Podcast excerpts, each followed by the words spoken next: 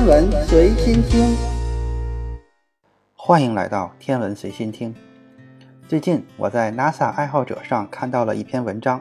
说的是洞察号充满惊叹的一年，有火星阵、火星风，还有神秘莫测的古老磁场。美国航空航天局的洞察号火星探测器已经完成了它第一年的探测任务，我们对火星的认识也出现了新的变化。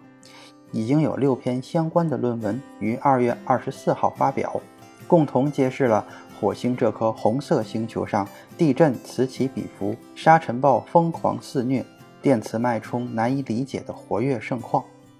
这六篇文章的其中五篇发表在《自然》杂志上，还有一篇发表在《自然地球科学》上，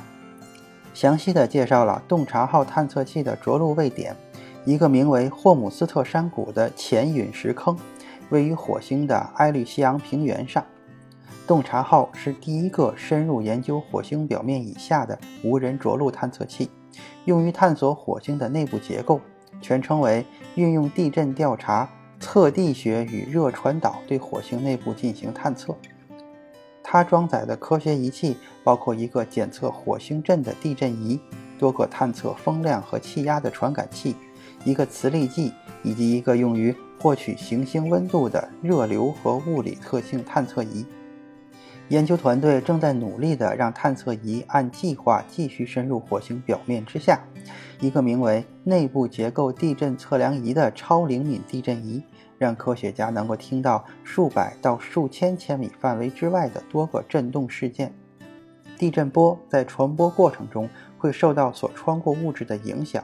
科学家能够借助这种方式研究行星内部的结构组成。对火星的探索可以帮助团队更好地了解研制行星的形成方式。我们的地球也是一颗研制行星。火星上的震动事件比我们预期的更为频繁，但也更为温和。到目前为止，内部结构地震仪已经检测到了超过四百五十个火星震信号。其中绝大多数可能只是强度较小的震动，不同于数据噪声。这些震动可能起源于环境因素，比如像风。最大的火星震震级大约为四点零级，这种级别的震动强度较小，地震波还不能够向下穿过地壳进入火星的下地幔和地核。洞察号的首席研究员表示，在研究行星的内部结构时。它们是苹果中最美味的部分。科学家已经为更多的火星震事件做好了准备。在2018年的11月，洞察号登陆火星后，他们用了好几个月的时间才记录到第一次火星震事件。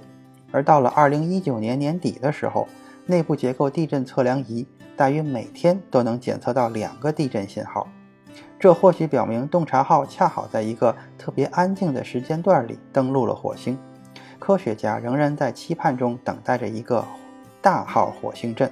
火星不具备像地球这样的板块构造，但确实可能有着会引起震动的活跃火山区。数据显示，有两次大型地震与科柏洛斯沟槽这样的一个地区有很强的联系。科学家在那里观察到了一些巨石，可能是从悬崖上被震掉下来的。在科柏洛斯槽沟。古时候的洪水冲刷出了将近一千三百千米长的河道，然而在过去的一千万年里，熔岩流渗入到了这些河道里，其中一些比较年轻的熔岩流展示了一些被火星震破坏的迹象。这些火星震发生的时间在不到二百万年前。喷气推动实验室的行星地质学家说，这只是火星上最近期的地壳构造特征。在这一地区能够看到震动的迹象不足为奇，但却令人振奋。数十亿年前，火星像地球一样拥有自己的磁场，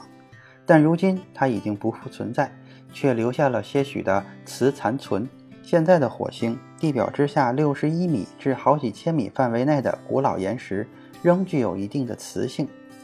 洞察号上装载了一个磁力计。这也是火星表面上第一个能够检测磁信号的科学仪器。洞察号上磁力计测量到的数据显示，霍姆斯特山谷处的磁信号比绕轨飞行探测器的数据预测要强上十倍。当然，轨道飞行器的测量值是数百千米范围的平均值，而洞察号的测量值则对应着更小的区域，也就更为准确。由于洞察号在火星的着陆位置，大多数的表层岩石历史还不够悠久，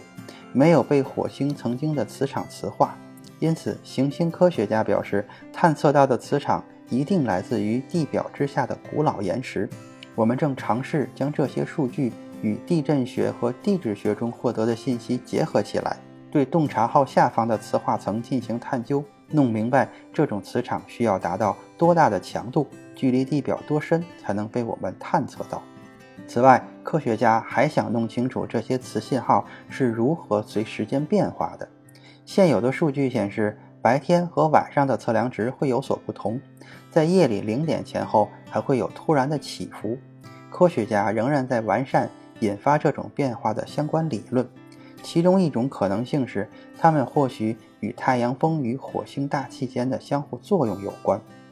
洞察号几乎一直都在对风速、风向和气压进行持续的测量，比此前着陆任务提供的数据要多。洞察号的天气传感器已经检测到了数千个呼啸而过的旋风。当这些旋风裹挟着沙粒，外形变得可见时，它们就被称为沙尘暴。巴黎索邦大学的大气科学家说，这个地方的旋风数量非常多，比任何其他装载了气象传感器的火星着陆器的着陆点都要多。虽然对火星风的测量从未停止过，相关的成像也常常进行。但洞察号上的相机至今仍未捕捉到沙尘暴的真身。实际上，内部结构地震测量仪是可以感受到这些旋风的，就像是一个巨型吸尘器在表面上吸动拉扯。内部构造地震测量仪的首席研究员说：“旋风非常适合进行次表层的地震勘探。”洞察号有两台无线电设备，一台用于定期发送和接收数据。另一台功能更为强大的，则用于测量火星自转时的摆动。这台 X 波段的无线电设备也被称作自转与内部结构实验装置，最终将能揭示火星的内核研究是固态的还是液态的。固态内核的相对自转摆动将会少于液态内核。第一年的数据仅仅只是个开始，对火星的观测满一个火星年，大约两个地球年之后。科学家们将能更好地了解火星自转摆动的幅度和速度。今天的天文随心听就是这些，咱们下次再见。